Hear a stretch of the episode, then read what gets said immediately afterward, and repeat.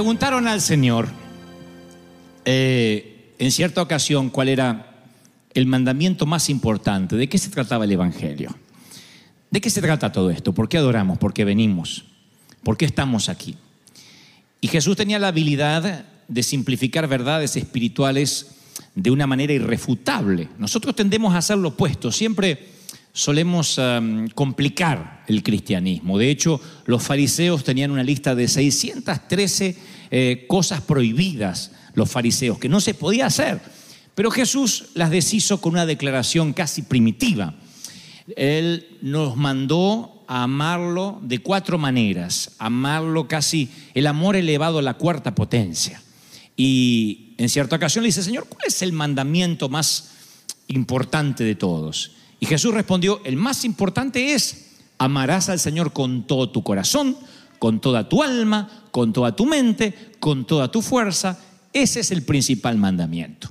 Y estos días yo repasaba un poco algunas de las, de las palabras que Dios nos dio en años pasados, en, estos, en lo que nos compete a nosotros los últimos siete u ocho años que llevamos a bordo de esta gran nave insignia. Y de tanto en tanto el Señor me recuerda eso, no permitas que lo sagrado se vuelva común, que lo que les he dado se vuelva tedioso, que el tedio le gane a la sorpresa, al asombro. Así que el servicio pasado yo hablé de eso, de la importancia de poner el alma en el amor a Dios. Pero también me importa mucho recordar que el Señor dice amarás al Señor con todo tu corazón. Y ustedes saben que los trasplantes de corazón son una maravilla de la ciencia moderna, que hace, no sé, hace muchos años atrás era impensado, era ciencia ficción pensar en un trasplante de corazón, porque el corazón no es solo un eh, mecanismo eh, físico de bombeo de 5.000 litros de sangre a través de 62 mil millas de vasos sanguíneos. 62 mil millas de vasos sanguíneos tenemos, bueno, no todos a lo largo, pero en todo el cuerpo. Pero no es simplemente algo que bombea sangre, sino que los estudios dicen que el corazón segrega sus propias hormonas semejantes al cerebro y tiene su memoria celular. Entonces, eh, está comprobado que los que reciben un trasplante de corazón reciben también ciertas reacciones, ciertas eh, eh, reacciones sensoriales, ciertos eh, hábitos nuevos, porque están recibiendo un corazón. Entonces yo creo que nosotros somos eh, parte de una tribu de trasplantados, porque cuando le damos el corazón al Señor, el Señor nos da su corazón a nosotros, ¿sí o no? Entonces creo que uno tiene que honrar al donante. Tenemos la obligación moral, espiritual, de honrar al donante de su corazón. Dice la Biblia, les daré un nuevo corazón, dijo el Señor, y les infundiré un espíritu nuevo. Y les quitaré ese corazón de piedra que ahora tienen y les pondré un corazón de carne. Así que qué lindo que el Señor, nadie puede decir, bueno, yo soy duro, yo soy así hipopótamo o rinoceronte. No, el Señor dice, yo te quitaré el corazón de piedra y te daré uno de carne. Entonces cuando, insisto, le entregas el corazón al Señor, el Señor te entrega su corazón a ti. Y tenemos, lo diré otra vez, la enorme responsabilidad de, honrar al donante de ese corazón. Y los recuerdos eh, sensoriales de ese corazón, te traen hábitos nuevos, te trae eh, compasión nueva, generosidad nueva, sientes lo que Cristo siente, tu corazón se quebranta por lo mismo que se quebranta el Señor. Ese es el centro de amarás al Señor con todo tu corazón. Hacer un intercambio, quitar el corazón de piedra y el Señor te da su corazón. Que es algo que a mí me costaba entender, porque a mí me decían, cuando uno acepta al Señor es nueva criatura. Y yo decía, ¿cómo es después el cambio de corazón? El cambio de corazón es como ese manto profético que viene para capacitarte para ciertas actividades. Yo cuento siempre que nosotros nos sentíamos que no íbamos nunca a ser pastores, que no teníamos la capacidad ni lo necesario para hacerlo. No, yo me sentía que no tenía el aplomo para ser pastor. Y quizá no lo tenga, tal, tal, vez sea todavía un niño que le falta plomo, encerrado en un cuerpo de hombre. Pero decía, ¿cómo voy a tomar decisiones y liderar y ser fuerte en medio de las tormentas? Pero de pronto junto con el llamado viene un manto, un manto que dura lo que dura el llamado. Y ese manto es una suerte de corazón donde recibes, de pronto sientes una misericordia que antes no tenías, una paciencia que antes no tenías. Esto le ha pasado a las damas cuando no eran mamás, que dicen, yo no, no soporto los nenes, ay, a mis sobrinos los aguanto un ratito hasta que eres madre. Y cuando eres madre viene una paciencia sobrenatural, ¿sí o no? que no estaba antes. Dice, yo no sé por qué antes, porque bueno, no eran los tuyos. Cuando son los tuyos, bueno, a veces la paciencia se te vuela la paloma y te bajan los buitres, yo entiendo eso. Pero aún así sientes que tienes una paciencia sobrenatural porque el corazón de madre reemplaza el corazón de alguien que nunca lo fue. ¿Y cómo sabemos si, si nuestro corazón late como el de Cristo? Y bueno, la Biblia da cierta luz. Dice, donde esté tu tesoro, ¿dónde va a estar? ¿Qué va a estar ahí? El corazón. Piensen lo que dicen las escrituras. Donde está tu tesoro, ahí está tu corazón. ¿Cómo encuentro mi corazón para ocultarlo? Para saber si es como el de Cristo. Bueno, busca tu tesoro. A donde esté tu tesoro, ahí va a estar tu corazón. En otras palabras, la Biblia dice donde estén tus prioridades. Y quiero que me prestes atención a esto, lo leeré como lo leí alguna vez. La fe equivale a los riesgos que tomas ante la presencia del temor. Fe es caminar sobre las aguas a pesar de que tienes miedo que te puedas hundir. Eso es fe. La obediencia equivale a las decisiones que tomes ante la presencia de la tentación. Estás tentado, pero obedeces. Pero el amor equivale a una generosidad en presencia de la codicia. Te hace generoso. No hablo en términos de dinero necesariamente, en todo. Cuando amas, das. Cuando amas, el egoísmo desaparece a nivel cero, cuota cero. No hay egoísmo si hay amor. A los que están solteros y están de novios y dice, ¿cómo yo sé que el fulano este me ama? O la fulana esta me ama. Tienes que poner el barómetro en el egoísmo. Si hay egoísmo, si ves que está pensando en sí mismo o en sí misma, en satisfacerse a sí mismo, en lo que quiere, es muy probable que vayas a emprender una vida junto a un ser egoísta, una persona que no da, pero el amor da, se da a sí mismo como se dio Jesucristo. ¿Me siguen hasta ahí, sí o no? ¿Entendemos? Estoy claro en el concepto, si no lo explico de nuevo. ¿Me explico bien? Si quieres saber cuál es tu situación espiritual, si quieres saber cuál es mi situación espiritual, Ustedes dirían, bueno, tendría que verte orar, pastor, o tendría que verte cómo, cómo es tu vida personal. No, hay una forma más sencilla para saber cuál es mi situación espiritual. Viendo mis resúmenes de tarjeta o viendo mi chequera, porque esas cosas nunca mienten, revelan mis prioridades, revelan en qué gasto. No solo me revelan el aspecto económico, sino en el aspecto espiritual. Es uno de los mejores barómetros para la madurez espiritual que conozco porque hay un enlace muy directo entre el amor y el dinero. Por eso el Señor dice, donde esté tu tesoro, ahí va a estar tu corazón. Porque tú puedes dar sin amar. Uno puede dar sin amar. Bueno, vi un homeless en la calle y le di algo. No lo tienes que amar para darle. Tú puedes dar, yo puedo dar sin amar. Yo he dado sin amar. Muchas veces sentido, no sé, llamémoslo misericordia, algo más feo todavía, lástima, pero yo he dado sin amar pero no puedes amar sin dar. No se puede amar sin dar. Insisto, no se ama sin dar. Si dices, que tienes a alguien que te ama, pero no te da, no se entrega full time, 100%, lo más probable es que no te ame, solamente te tiene, pero no te ama, no se puede amar sin dar. Esto en todos los órdenes de la vida. Estados Unidos de América, la Unión Americana necesita urgentemente un análisis del estado de su corazón, porque o espiritualizamos el sueño americano o materializamos el Evangelio. El Evangelio en la forma más pura es el Evangelio. Y si alguna vez nos dijeron que Dios va a llenarnos los bolsillos, o que Dios nos va a dar un auto nuevo, o que Dios nos va a comprar una casa nueva, es porque nos hemos tragado un falso evangelio. Ahora, yo soy un pastor que ora por prosperidad. Y voy a orar en la cadena para que Dios te bendiga, para que te prospere, para que Dios te dé la oportunidad de tener un auto mejor, que te compres tu casa. Eso no está mal. El problema es si pensamos que eso es el Evangelio o el fruto del Evangelio. Si pensamos que venimos a la iglesia para eso, porque en todo caso allí estamos poniendo el corazón en el tesoro material, en el tesoro equivocado.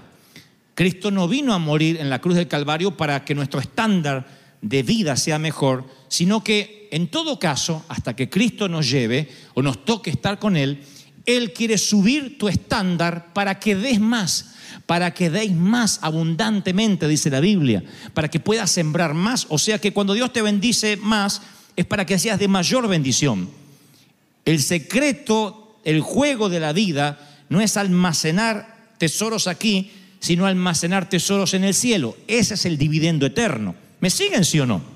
Entonces, cuando vamos a orar por prosperidad, como vamos a orar en la cadena, porque vamos a ser honestos, todos nosotros tenemos una vida real. Tú dices, está muy lindo el servicio, pero yo el lunes tengo que pagar. Y está la renta. Y, después de la renta se me juntan los impuestos. Y después los impuestos tengo que pagar la luz y tengo que pagar... Yo sé, es la vida real. Nadie aquí vive prescindiendo del dinero. El dinero es necesario. El problema es cuando eso ocupa nuestro primer lugar. Y entonces, entre el trabajo o Dios, elegimos primero el trabajo. Entre las prioridades de, decir, bueno, necesito un tiempo para congregarme, decimos, no, no, no, no, no, no, me ofrecieron un trabajo y si pierdo de congregarme, bueno, mala suerte, tengo que aprovechar porque tengo que hacer plata. Es ahí cuando las prioridades empiezan a cambiarse. Es ahí cuando nos olvidamos que lo que tenemos es gracia y misericordia de Dios. Y cuando el Señor dice, amarás a Dios con todo el corazón, está hablando de dónde está tu corazón, que es enfocado en qué tesoro, en qué prioridad, en qué organigrama de la vida.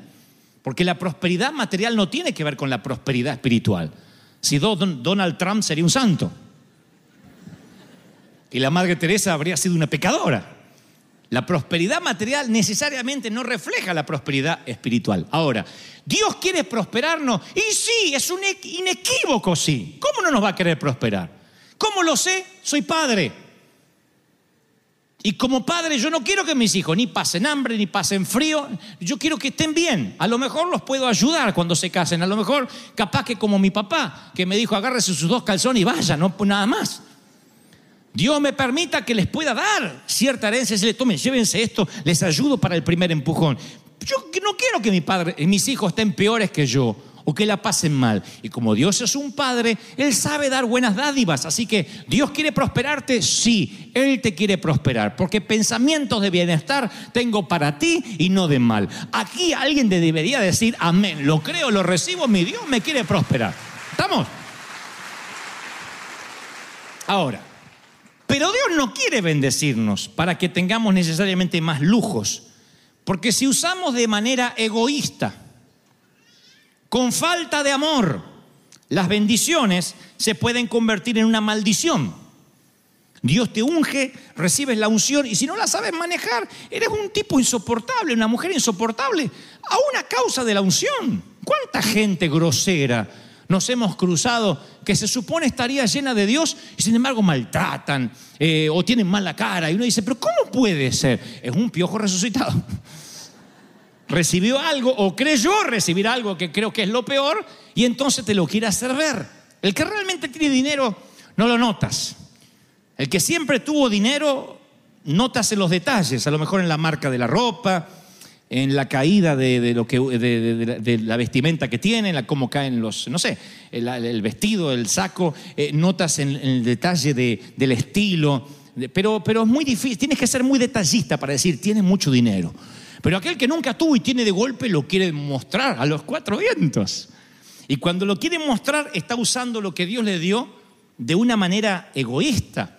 Porque la bendición económica no es un fin, es un medio. Y entonces el hacer dinero es la manera en que nos ganamos la vida. Y dar dinero, sembrar, es la manera en que hacemos una vida digna. ¿Me están siguiendo, sí o no? La mayoría dice, Señor, yo quiero bendiciones para bendecir. Pero cuando Dios nos bendice, siempre tenemos un montón de prioridades. Al principio era, Señor, yo lo único que quiero es pagar la tarjeta. Y Dios te da para pagar la tarjeta. Y bueno, bueno, bueno, ya ahora que tenemos, lo único que quiero es comprarme una ropita. Dios te da para la ropita. Bueno, bueno, lo que quiero ahora, ya que podemos comprar la casa. Y bueno, compramos la casa. Entonces, sin querer, empiezas a cambiar tu prioridad. Está bien que querramos comprar la casa. Yo quiero que mis hijos no estén rentando y ojalá puedan tener su casa propia. El problema es cuando eso es lo primero que piensas cada mañana al levantarte y lo último cada noche. Porque tu mente, tu depósito, empieza a cambiar las prioridades sin que te des cuenta. Es la gran lucha que tenemos los ministros con los hispanos que trabajan en este país, que de pronto su prioridad cambia. Y yo entiendo que este país nos da oportunidades, pero tenemos que volver a las raíces, donde el Señor dice, ¿sabes de qué se trata el Evangelio? Amarás al Señor con todo tu corazón. ¿Qué significa con el corazón? Que donde esté es una cuestión de enfoque. Si te encuentras enfocado en lo que tienes o en lo que no tienes, es como vas a vivir la vida. Esa es la diferencia entre la gratitud y la codicia. ¿Estás enfocado en lo que tienes o en lo que no tienes? Porque eso diferencia la gratitud de la codicia. ¿Te encuentras enfocado en esta vida o en la próxima? Porque esa es la diferencia entre la avaricia y la generosidad. Si sabes que te vas a ir, das. Si sabes que estás en este mundo de paso, dice, bueno, voy a vivir dignamente, pero voy a dar. ¿Cómo no voy a bendecir? Si de acá me voy, si estoy en tránsito. ¿Te encuentras enfocados en las cosas que tú quieres o en las que necesitan los demás? Porque esa es la diferencia entre el egoísmo y la compasión, entre ser infeliz o estar alegre, en lo que necesitan los demás. Tu enfoque determina tu realidad. Si te enfocas en lo que no tienes, nunca nada será suficiente y tu corazón cada vez se te hará más pequeño. Si te enfocas en las necesidades de los demás, te darás cuenta que tienes más que suficiente. Que siempre hay gente que a lo mejor hoy no pudo desayunar, que hoy no pudo almorzar. Si te enfocas en la eternidad, uno se va despojando de todo lo que tiene. Dice, no, no, no, yo no quiero acumular, yo quiero dar. Y esta no es una prédica manipulativa, sino yo haría la ofrenda al final. Ya levantamos la ofrenda. Esto es un principio que a mí me resultó siempre. Mí me encanta vivir bien como todo el mundo. Si yo tengo que elegir entre morirme de calor o disfrutar del aire acondicionado, voy por lo número dos. Pero ni lo dudo. Entre manejar un auto viejo que me deje ahí, tenga que meter la mano entre la grasa para ver si arranca la batería, o en uno nuevo que nunca le abrí el capot ni sé lo que tiene adentro, elijo el segundo. Soy igual que ustedes y no me miren así diciendo, ay, qué carnal, porque nada más que yo lo digo. Pero yo sé cómo está mi corazón. Yo sé cómo está nuestro corazón en la familia. Yo sé que nuestra prioridad siempre es sembrar, dar, bendecir, gastar no solo el dinero, sino el tiempo, la energía, eh, eh, invertir la salud en el Señor.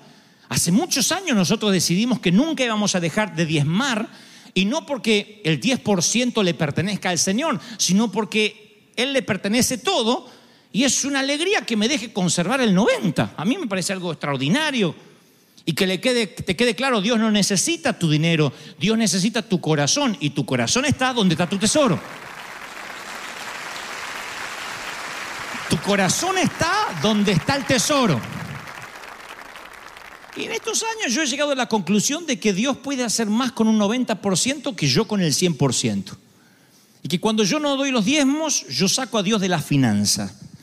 Y el diezmar a mí me recuerda de quién es el dinero, siempre. Es el mejor remedio, el mejor antídoto contra la codicia que yo conozco.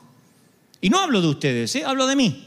Porque alguna vez digo, bueno, no voy a diezmar porque yo ya sembré tanto, di tanto que di más que el diezmo. A veces uno se pone a razonar así. Y uno quiere negociar con Dios. Yo di más, sí. Y cuando saco a Dios de mi finanza, las cosas empiezan a ir mal. Pero no solo que el dinero no alcanza, sino que te va a pasar de que, ¿no te pasó que te levantas una mañana y la cafetera no anda? Dices, bueno, es la cafetera, no va a decir Satanás, demonio del café, es la cafetera. Subes al auto y entonces cuando no te anda la cafetera, no te anda el auto, el hijo se le perdió el otro. Aún en detalle, pa, perdí la mochila y tú lo quieres perder a tu hijo junto con la mochila porque dice, Señor amado. Y, y- y es como que hay, lo que antes era una bendición, entra un espíritu de robo, un espíritu de robo, de hurto. Empiezas a perder las batallas, les pasó a Israel. Josué batallaba, Dios lo bendecía. El Dios de Israel era, el Dios de los eh, montes, de los valles. Y un día van y pierden contra un ejército llamado Ai. Pierden todo, los arrasan. Y Josué dice, ¿qué pasa? Dios, nos abandonaste. Y dice, no, hay un espíritu de robo en el campamento. Tienes uno ahí que agarró parte del botín y se lo escondió debajo de la tienda.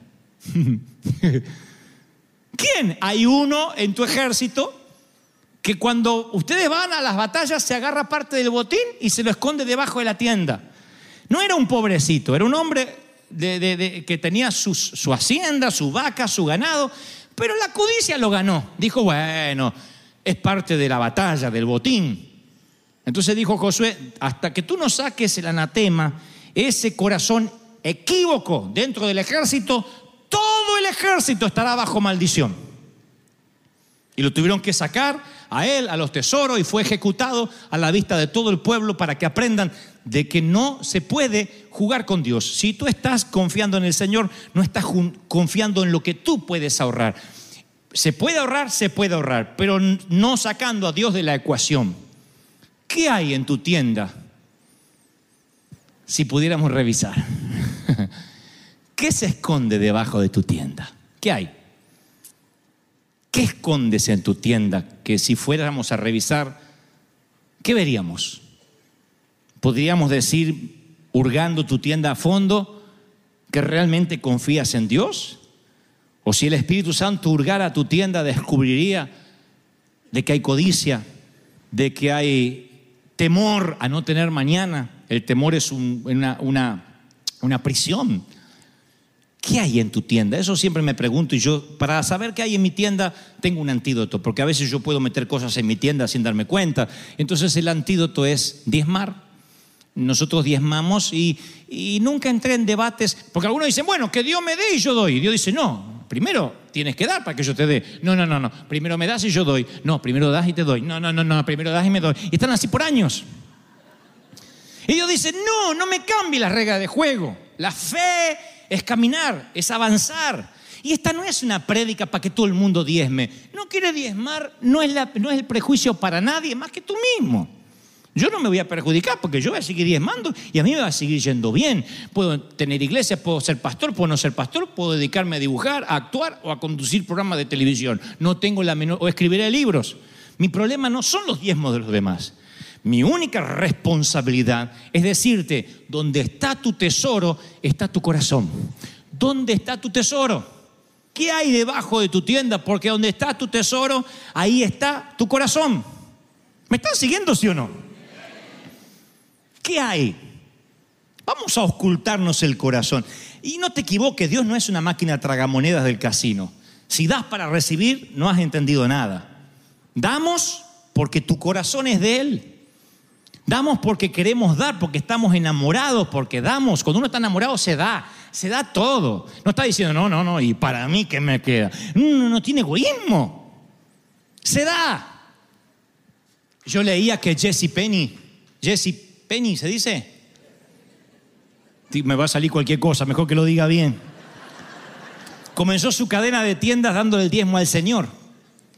Y al final de la vida, cuando ya estaba viejito, él vivía con el 10% y le daba el 90% para Dios.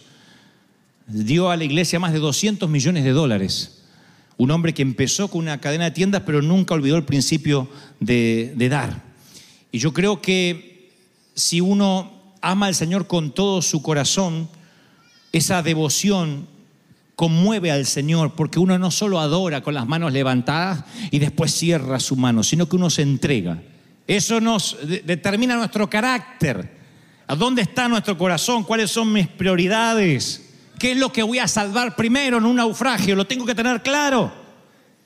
Si estuvieras en un naufragio, y hablo de forma hipotética, ¿a quiénes salvarías primero? ¿Qué cosas salvarías primero? Piensen, de tu casa, rápido, un ejercicio mental. ¿Qué salvas de tu casa mañana de un incendio? Dicen los bomberos, se está incendiando, solo tiene tiempo, señora, correr y salvar algo. Olvidémonos de la gente, la gente está toda afuera, tu familia ya salió afuera. Porque uno dice, ¿y por qué la suegra no quedó adentro? Bueno, ya salió. ¿Qué salvas? De todo lo que tienes en tu casa, ¿qué salvas? ¿Qué es lo primero que se te viene a la mente? Uy, tengo que salvar algo. ¿Qué? ¿Qué? De, de todo lo que tienes. ¿Qué? Algunos saldrían con el plasma. Alguno de tus hijos diría, el celular, el, iPhone, dirían así. La tablet. El amigo del fuego así, la tablet.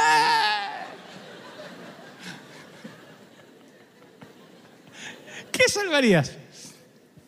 ¿Cuántos de ustedes dirían, la Biblia, la Biblia, la Biblia?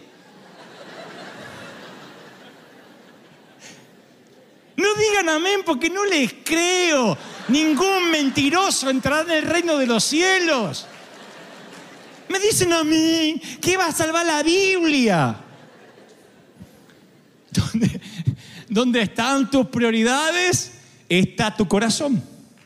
Eso es así. Son esos ejercicios mentales los que nos hacen pensar cuál es, qué es lo primero que pensamos cada mañana, lo último cada noche antes de irnos a dormir. Determina quién eres en la vida, si tienes esperanza o no, si tienes fe o no tienes fe. Por eso el Señor dice, a todo se reduce una sola cosa. Amarás al Señor, entre otras cosas, alma, mente y fuerzas, con todo tu corazón. A eso se reduce todo, sí. Y las 600 y pico de leyes, olvídensela. Porque todas las leyes las vas a querer cumplir. Pero si primero amas al Señor con todo tu corazón, si no eres un hipócrita. ¿Me siguen, sí o no?